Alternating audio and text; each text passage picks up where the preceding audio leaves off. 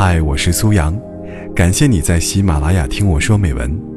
微信搜索“听美文”三个字，关注我的个人公众号，在那里可以获取每期录音的同步图文，同时也可以了解我更多。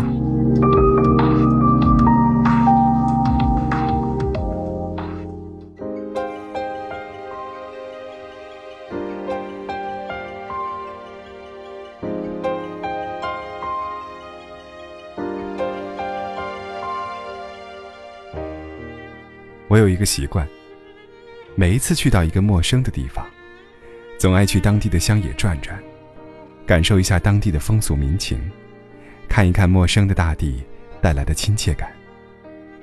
尤其是站在高处，远眺那些还有烟囱的农舍，遇上饭点儿，袅袅炊烟从各家的烟囱口升腾起，弥漫开，和云朵融合在一起。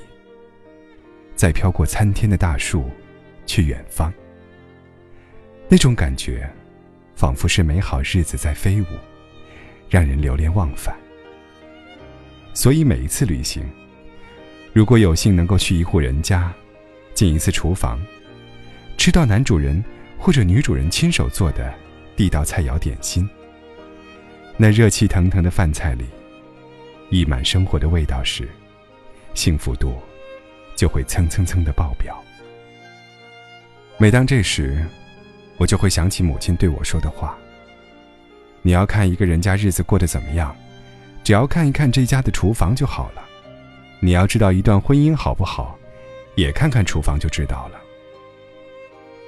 厨房冷冷清清的，日子也冷冷清清的；厨房进进出出，热气腾腾的，日子也就热气腾腾的。”这日子过好了，婚姻也就好了。老人说结婚过日子，一日三餐化生活，大概说的也是烟火气。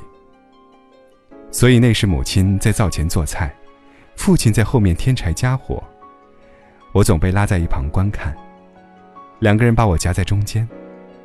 母亲总说：“学着点，以后成家了，嫁了人，一定要自己做饭吃。”外面再好吃，也不要留恋。能回家吃的就回家吃。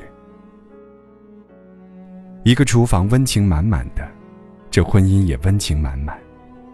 厨房你能经营好了，这婚姻也错不了。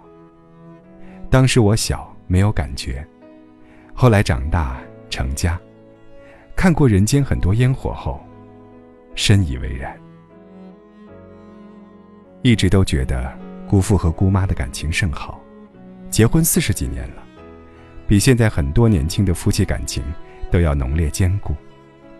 他们常常一起上街买菜，一起回来洗洗切切。姑父看着姑妈在煤气灶上忙活出一道道色香味全的菜肴，姑妈看姑父在一边偷吃小菜。这样的画面总是很温馨。后来明白，感情之所以浓烈。大概也和这厨房不可分割吧。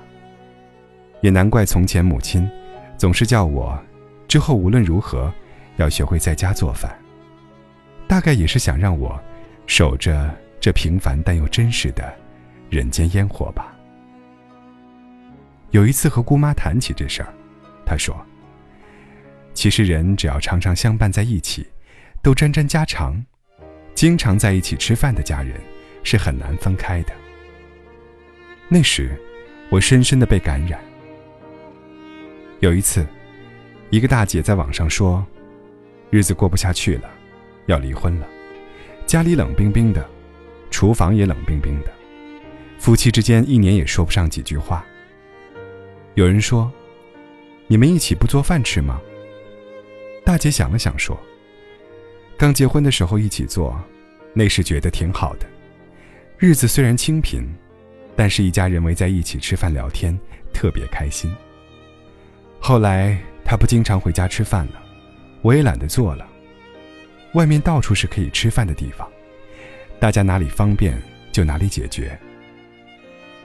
可是，这哪里方便哪里吃，最终也吃没了爱情。你把日子过随便了，日子也就随便你了。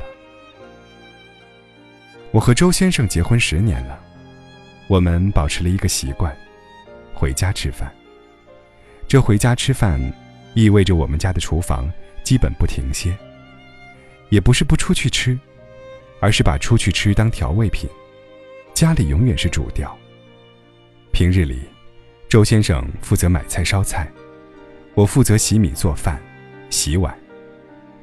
家里的油盐酱醋，总在我们的掌握之中。这是一种非常美妙的感觉。于是，无论下班多晚，他总是愿意在厨房忙活。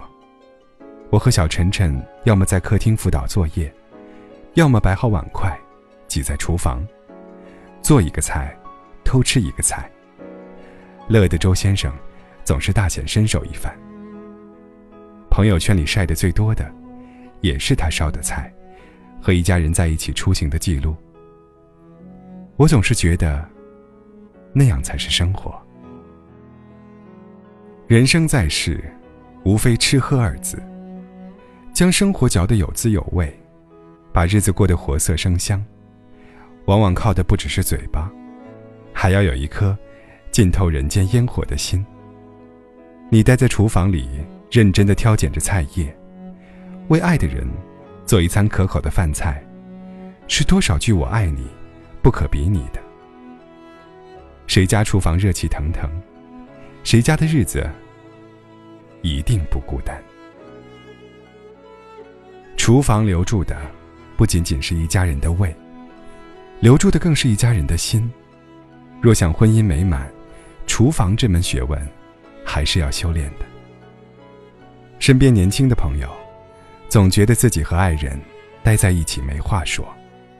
觉得日子枯燥，生活乏味。很多婚姻名存实亡，家里像酒店，旅馆生活总归是不踏实的。生活其实脱去华丽的外衣，真的很简单。人生在世，无非是衣食住行而已。我们常常向往外面的世界，别人的婚姻，他人的幸福。其实这一切，你都拥有。炊烟袅袅，世间情意缠绕。厨房兴旺，则日子兴旺。想起母亲说：“好的婚姻看厨房，不无道理。”愿每一个热爱生活的你，都能有一个热气腾腾的厨房。愿我们在经营婚姻之道上，越走越轻松。云想衣裳花相融，